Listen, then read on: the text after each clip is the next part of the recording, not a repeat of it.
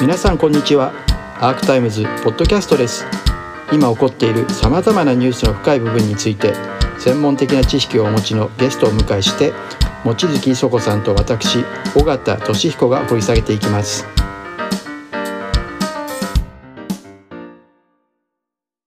沖縄はねあのすごい微妙な歴史がある。だから例えばね,、うんとねキャンプあの要するに今辺野川が問題になってるけどあの最初に地元の住民たちが基地を住あの誘致したのがねあの辺野川のあの近くの、まあ、キャンプシュラブ。であのその時のロジックってすごい大事でね、日本政府はどのみちアメリカのケツなめなんで、あの政府がそれでいいじゃんって受け入れてしまう以上必ず基地はできると。だったら先立って沖縄のこの地元民が米軍と交渉することで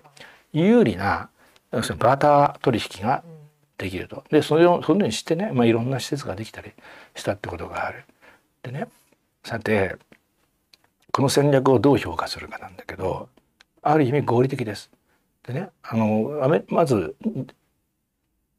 ヤマトっていうかね日本政府に問題があるよ結局何やったって日本政府がアメリカ政府のケツを舐めるんだから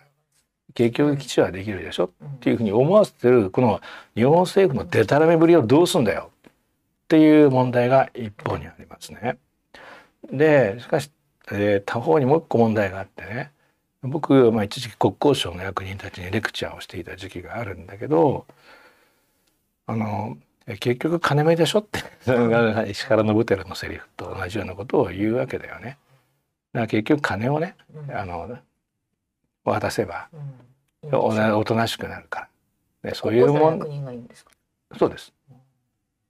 いやいやそれは事実だもん。彼らから見ると事実だもん。金で解決できる問題だよねっていうことです。で事実だもんっていうのは国交省の役人から見たらあるいはまあ一部の自民党の政治家から見たら事実なんです。だって金渡せば収まるんだから実際問題としてね。であのその時の国交省の役人たちの多分政治家も同じだと思うけどすごくその軽蔑した感じっていうのは、僕すごく嫌な感じがしたんですね。でそうあのある意味で沖縄の方々がやってらっしゃることは合理的なんです。日本政府がクソクズなんで、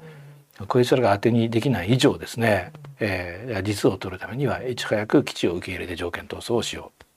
合理的です。でもそれをやった結果あるいは続けた結果結局金渡せば黙るよねっていうふうに思われてしまう。ね、それは誤解だとしてもいいですか？そこに誤解された状態をそのまま放置しているっていうのはおかしくないですか？ってことですね。っていうかもともと誤解させない方がいいよ。つまり所詮お前の言ってることって金で解決できる問題だろで金渡してやるよ、恥ずかしくないですか？っていうことです。いやなんか嫌じゃないですか？それがっていうね。でそれがあのこれが沖縄の生きる道っていうね、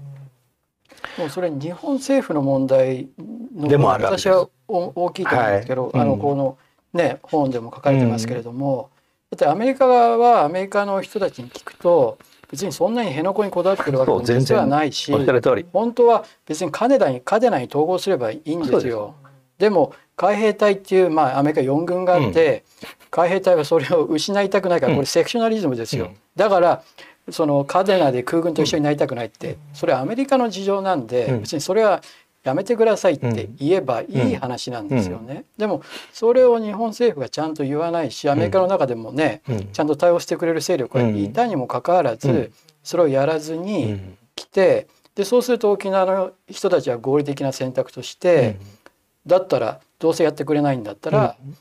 ねあの地元にお金が落ちる方にすればいいじゃないかって。だから私は起点はやっぱり政府にももちろん。あると、ね、それは全くその通りなんです。うん、でもその通りなんですけど、うん、あの結局金目でしょっていうふうに言われてる状態はやっぱり屈辱的じゃないですか。そうですね。うん、で起点は日本政府なんだけど、だから日本が悪いっていうふうに言い続けるだけでは、あのもし僕が沖縄人であればプライドに触るし、なるほどね。あるいは企業で言えばブランディングに障害を生じるわけだよ。ね。でなんで沖縄のやつって結局価値だ利利だってやっぱ金なのみたいな、うん、そんなことはないじゃないですか事実の問題。違うじゃないですか。ね、でだったらそれを示すことが必要。みたいなね。あの、えー、だあのねお笑い米軍基地っていうねお笑いユニットがあったりするけどあれはねあのまあ沖縄の 連中がやってるんで許されるお笑いで、ナイツのやつがあったらやったらもう一発であのでなんていうか血祭りにあげられるような話。でねこれはねさっきの内部機関と外部機関の問題にめちゃくちゃ関係することなんだけどあの 内部で分かってはいいでしょう、ね、外なんか知らねえよっていうのはやっぱ沖縄にもあるんだよね。でこれがあの僕から見るとあの優先プライオリティ優先順位の重み付けにやっぱ間違いを生じやすい、うん、仕方なくてやってるんだよ分かります。で仕方なくてやっていることの後遺症や副作用をちょっともう一度再評価した方がいいですよみたいなことをやっぱり僕は言いたい。ただもう僕はもう当時から思ったんだけど沖縄にとって内外のあの区分がすごい激しいんで外から言っているやつがいてそのことに従うってことはありえないんですよ。でそれはちょっと日本のね村社会と一見似てるけどあのもっと強力なものであの日本の場合は同調圧力っていうでしょで沖縄の場合には中国と同じ血縁主義社会だったから今だいぶ崩れてきてるけど、うん、本当にね血縁共同体の利害を考えるんですよ。空気に負けるんじゃなくて血縁共同体の利害を考えるね、うん、中国人と同じで。でどうもその利害に触るなと思ったら黙るんです。一切口を開かなくなるんですよね。で僕はこれはあのなんて言うんだろう、一つの美学的な構えだなっていうふうに思う時もあるぐらいちゃんとしてるんですよ。ね、でしかしいつも何も社会科学社会学のポイントは前提を問うっていうこととだがしかしっていうふうにつまり前提やパラメーターによって言うことを変えなきゃいけない。だがしかしそれによってあんたらはちょっとちょっともう少し周りに理解してもらった方がいい問題をスルーしちゃうよみたいなことがあるわけね。でその笑い米軍基地の中に出てくるのはあの反対闘争をしてる連中のですから層には3つあってっていうことで外から入ってきたいわゆるプロ市民の連中とであのそれあのもちろん、えー、当事者的にですねそのその問題で大きく傷つく人間。でそしてあの傍観者としての沖縄人みたいなわけで。でそれがどういうふうな絡み合いで、どういうふうに見えてしまうのかっていうことをお笑いにするわけねお笑いでやるんですよね。であの問題はすごく難しいところがあるよね。えー、やっぱりね藁をもつかむ気持ちっていうか当事者たちにとってはさあの応援してくれるんだったら、どどなたでも来てくださいってオープンツーオールみたいに、なるしかないじゃん。でそこで、まあ、いろんな利害を持った団体が、まあ、政治党派やプロ市民たちが、まあ、そこに入っていく。で旗印は非常に倫理的だけれども、えー、旗印が倫理的なだからといって、な何を思ってやってるのかっていうことまでを簡単に決めることはできないわけ。別に疑いって意味じゃなくてね。これはまあ中国人的な作法だけど、うん、いつでも旗はある立ってるわけよ。で旗の下元にいるやつにはいろんな気持ちがあるわけだよね、うん、まあ当たり前のことで。それを見極めるってことをしないとやっぱりねフェイルセーフ的にっていうか何かやばいことがあった時になぜあったのかもわからないっていう状態になっておかしな多数期かこいつが悪い。だから今回だったらひろゆきが悪い。っ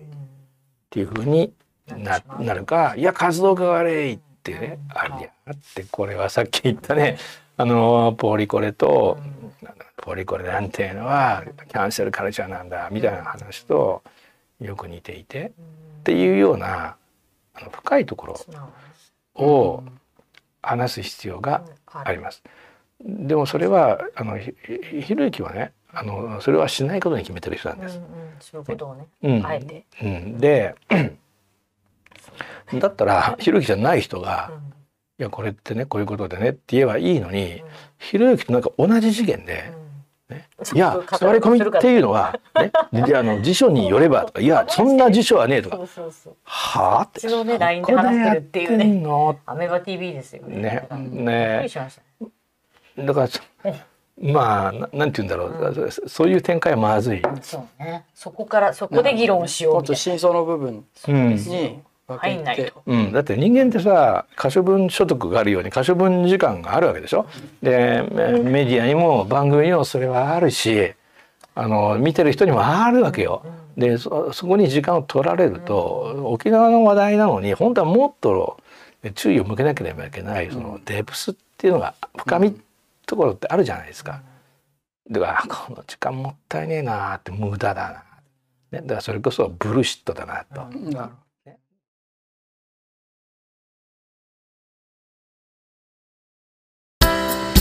アークタイムズポッドキャスト